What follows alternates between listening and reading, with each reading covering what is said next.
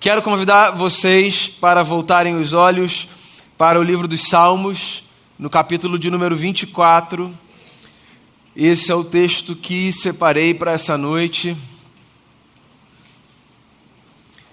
Um texto que complementa o que já foi lido no começo da celebração e tudo que foi cantado aqui nessa liturgia.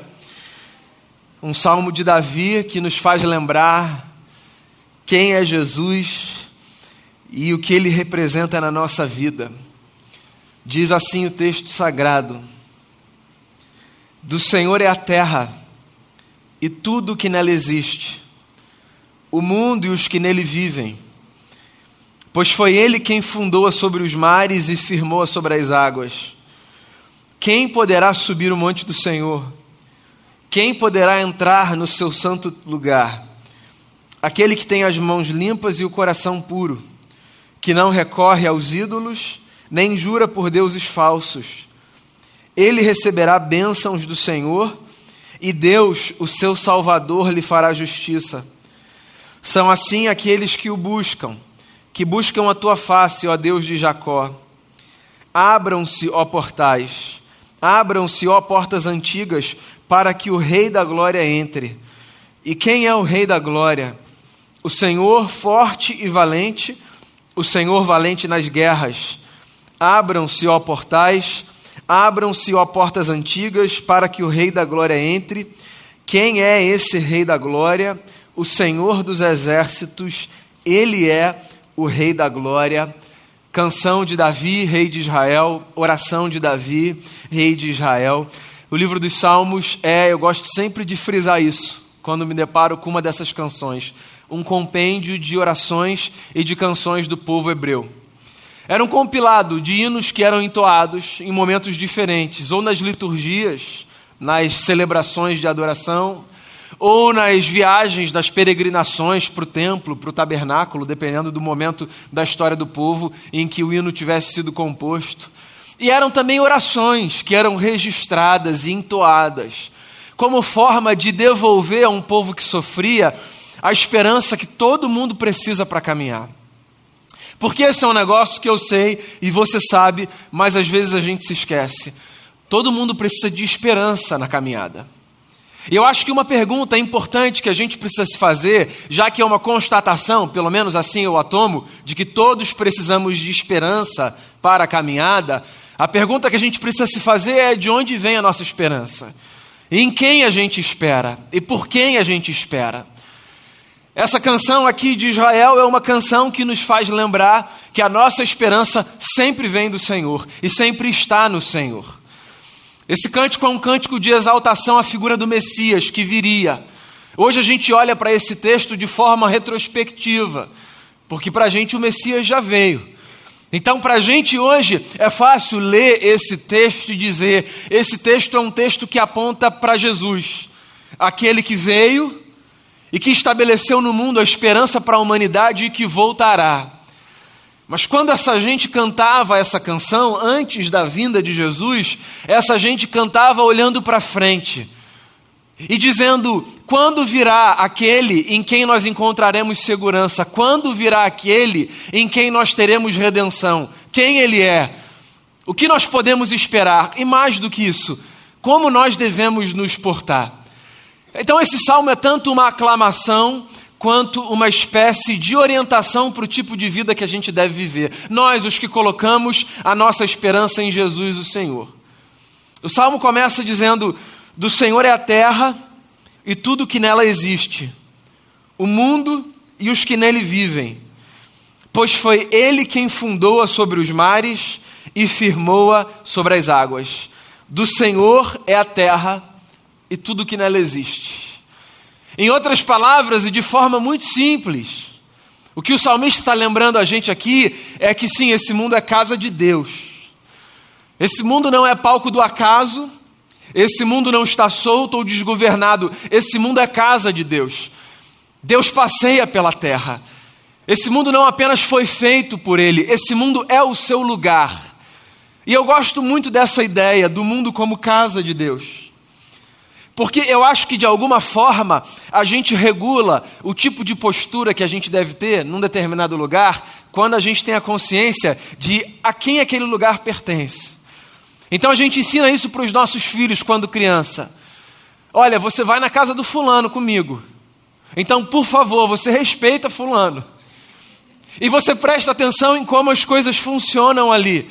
Não vai fazer o que você quiser, você não está na sua casa. Por favor, não me envergonhe. Então, essa referência que a gente tem de que um pedaço de terra é casa de alguém, de alguma forma nos regula, nos faz ter uma atenção um pouco mais sofisticada sobre o tipo, o tipo de comportamento que a gente deve ter ali, como a gente deve se portar, de que forma a gente deve se apresentar. Quando o salmista diz que esse mundo é casa de Deus, ele está não apenas nos lembrando que Ele está aqui. Hoje de manhã a gente cantou essa celebração, essa canção antiga na nossa celebração. Deus está aqui, tão certo como o ar que eu respiro. E essa lembrança é tão importante, né? Deus está onde a gente está. Então, quando a gente diz o mundo é do Senhor e tudo que há na terra é do Senhor também, a gente está não apenas fazendo uma reafirmação de que cada canto desse universo é preenchido por essa presença divina, mas a gente está também lembrando o nosso próprio coração de que se esse mundo é casa de Deus, existe uma forma certa da gente se portar nesse mundo. Existe uma forma certa da gente construir a nossa caminhada de tal modo que a nossa caminhada honre aquele que é dono de tudo que há. Então, se eu tenho essa consciência de que esse mundo é casa daquele a quem eu chamo de pai, a pergunta que eu vou me fazer todos os dias é: como eu posso viver nesse mundo para que dia após dia eu honre aquele a quem eu chamo de Pai. Você percebe que em ato contínuo, depois desse trechinho, a pergunta que o salmista faz é exatamente essa. Depois de dizer, do Senhor é a terra e tudo que nela existe, o mundo e os que nele vivem, pois foi Ele quem fundou sobre os mares e firmou sobre as águas, ele faz uma pergunta.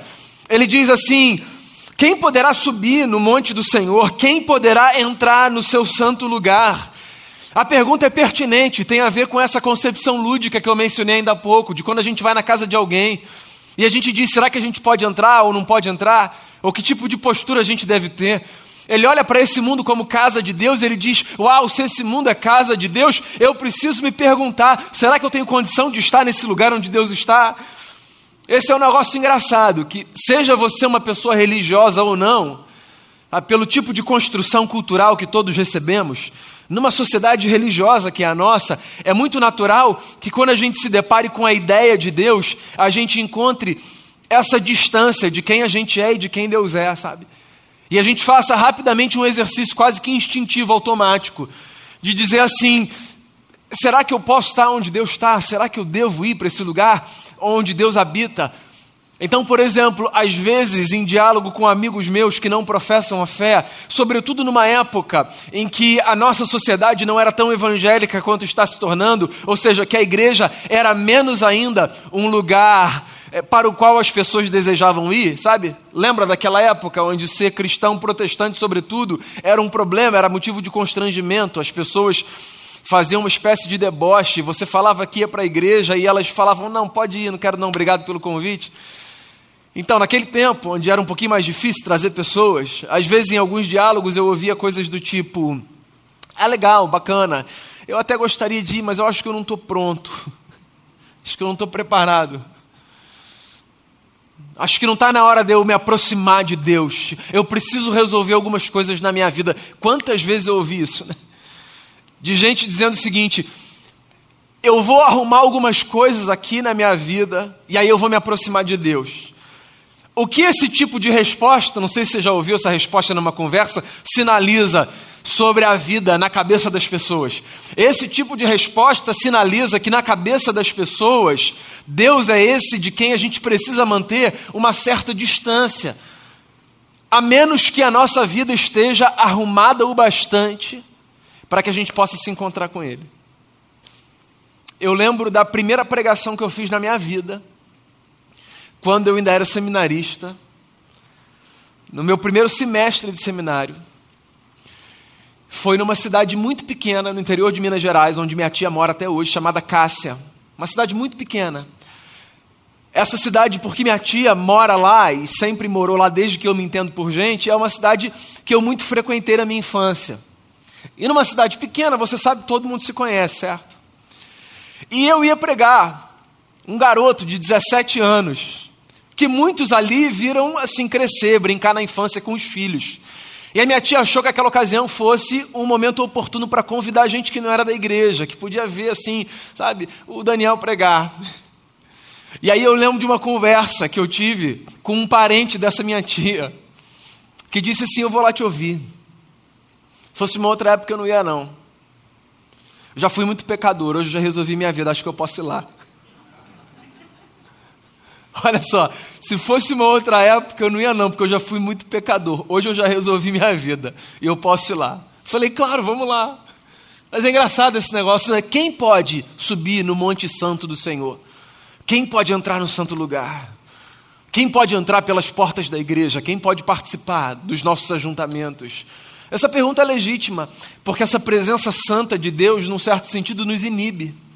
Sobretudo quando a gente lê o resto do salmo. Porque o salmista não apenas pergunta, ele responde. E se você acha que isso facilita a nossa vida, eu quero dizer, isso complica a nossa vida. Porque ele faz a pergunta: quem pode subir no santo lugar? Quem pode chegar na casa de Deus? E aí ele responde: ele diz assim: aquele que tem mãos limpas e coração puro, que não recorre aos ídolos, nem jura por deuses falsos ele receberá bênçãos do Senhor. Deixa eu ler de novo aqui os requisitos, só para você ver se você continua ou se você sai do prédio.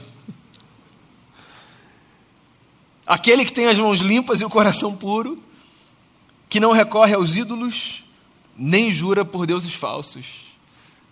Não sobra nada para ninguém, certo?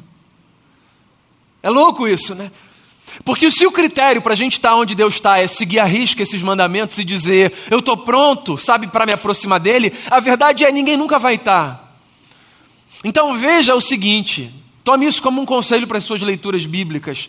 Quando você estiver diante de textos das Escrituras que apresentam um padrão do tipo de vida que a gente deve ter, estejam esses textos no Antigo Testamento ou no Novo Testamento, esse padrão de vida que a gente deve ter não é uma régua para dizer se a gente pode ou não pode, porque se esses textos forem uma régua para dizer se a gente pode ou a gente não pode, ninguém nunca vai poder.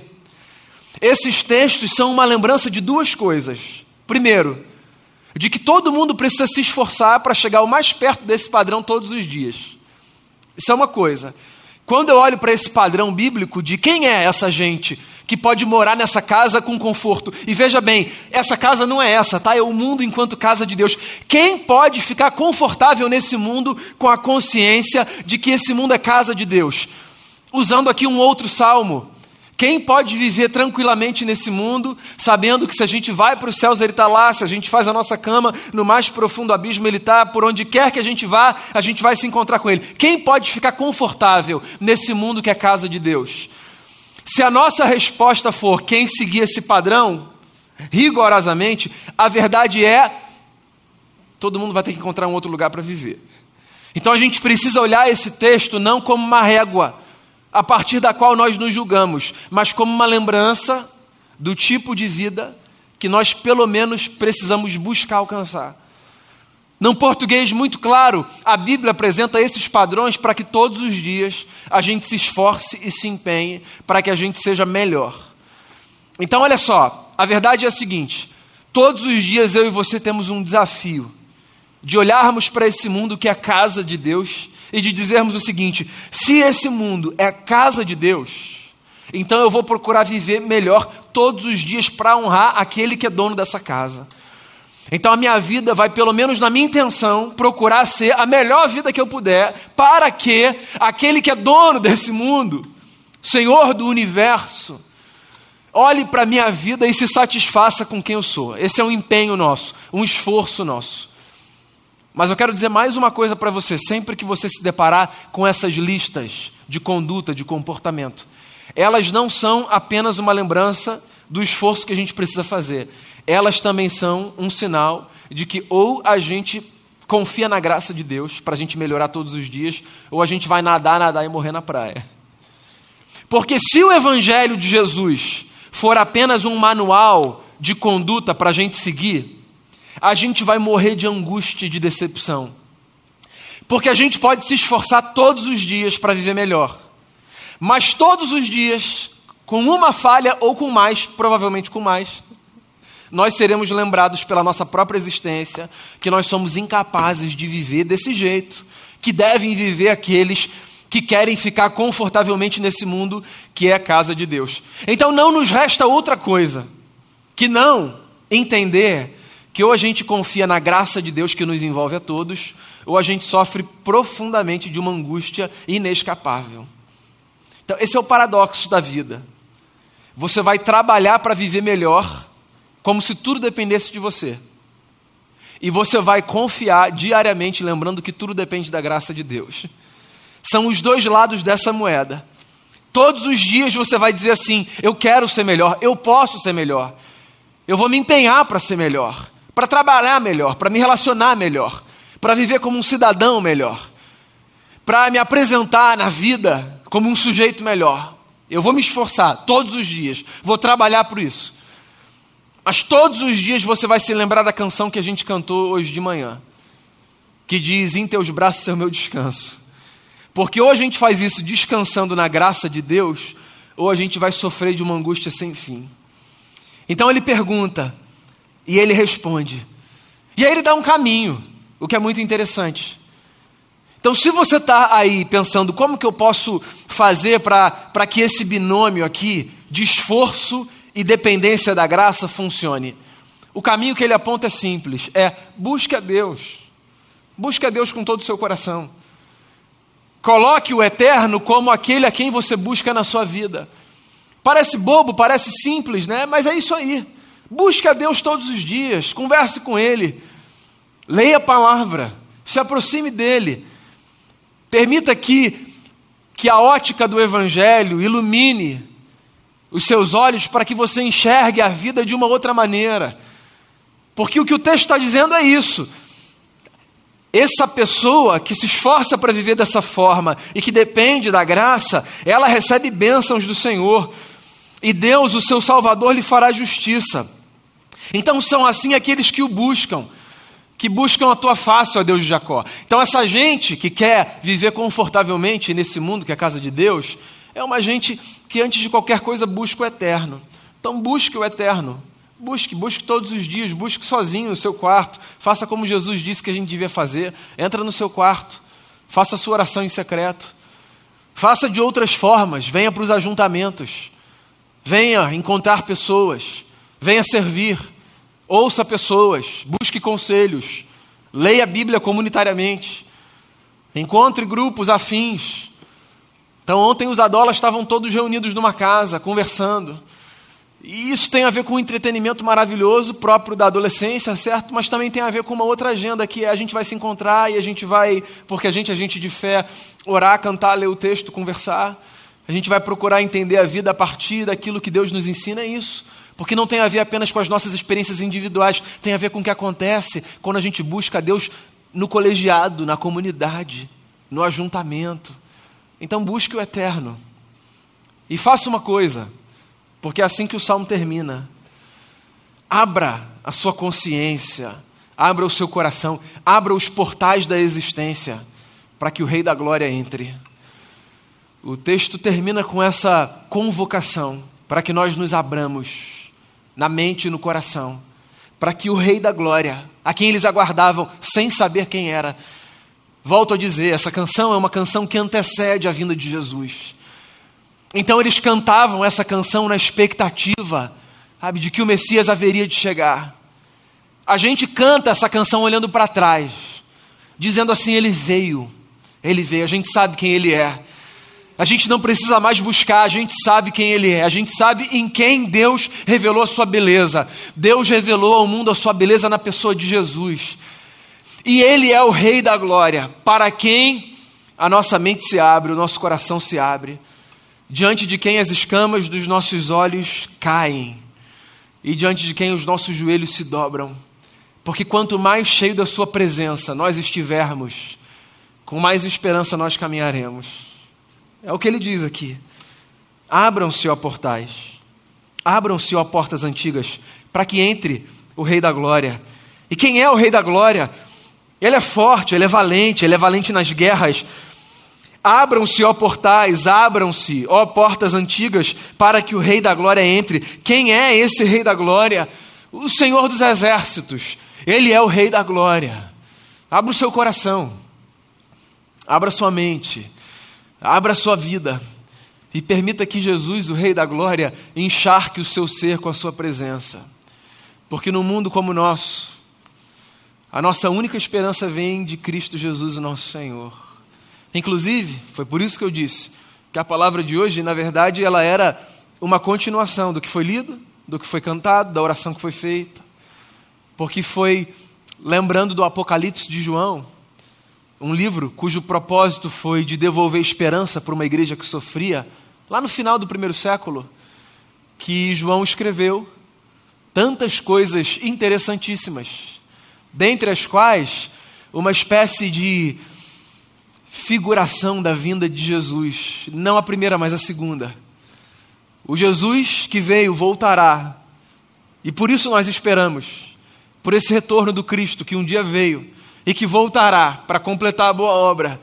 E curiosamente, nessa segunda vinda, diz o texto, não esse que eu li, mas o que Damião leu no começo da celebração, esse Jesus que virá em glória, em poder, em majestade, trará no seu corpo uma lembrança Nesse mundo a gente pode sofrer e às vezes perder a esperança, mas a verdade é, nós aguardamos aquele que é Rei dos Reis e Senhor dos Senhores. O que cantavam lá atrás, a gente continua cantando hoje, e a gente cantará por todo sempre.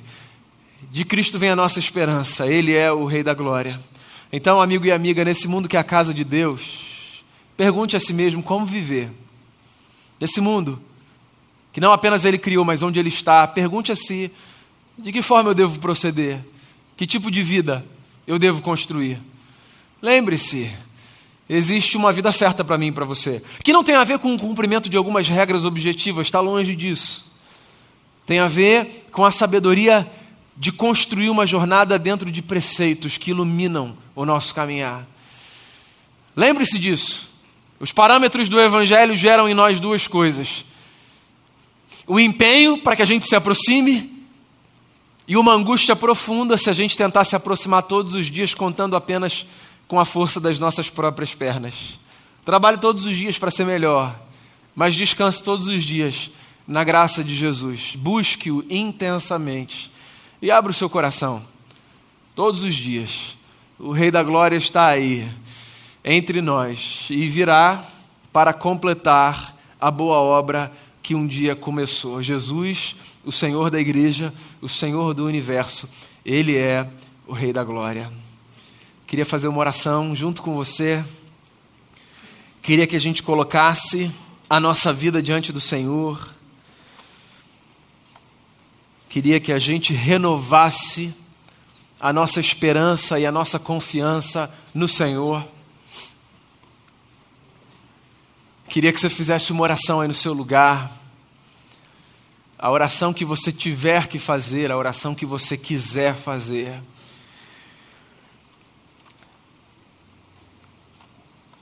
E queria encorajar você numa parte dessa conversa sua com o Pai. Pelo que quer que você ore, o que quer que você apresente a Ele.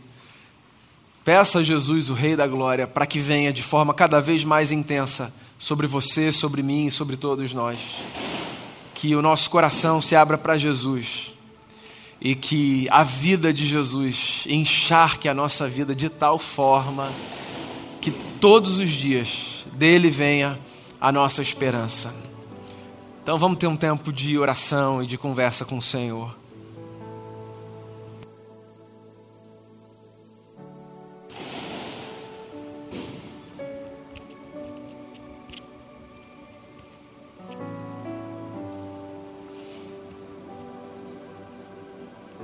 Senhor, essa vida ela é palco de muitas alegrias e conquistas. Tem muita coisa que a gente faz e a gente com alegria mesmo bate no peito e celebra.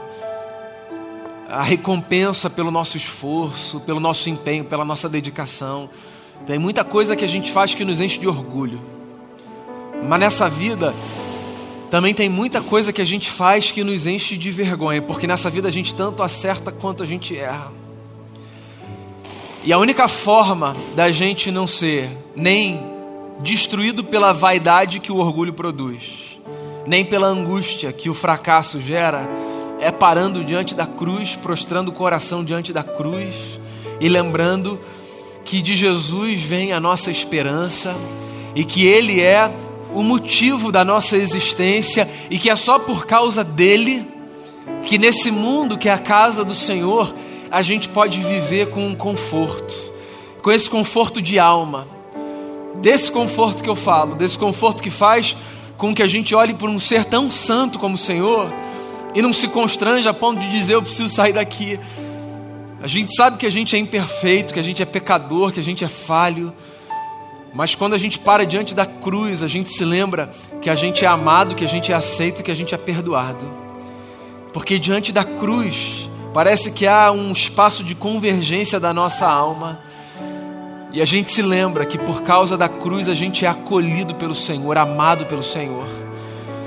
Porque na cruz os nossos pecados são perdoados e na cruz há um anúncio de que a gente pode renascer em Jesus e para Jesus.